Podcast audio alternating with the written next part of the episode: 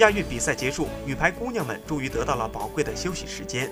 原本在瑞士女排精英赛十四人大名单中的袁心玥，也在最后时刻留京，和大部分主力一起备战世锦赛。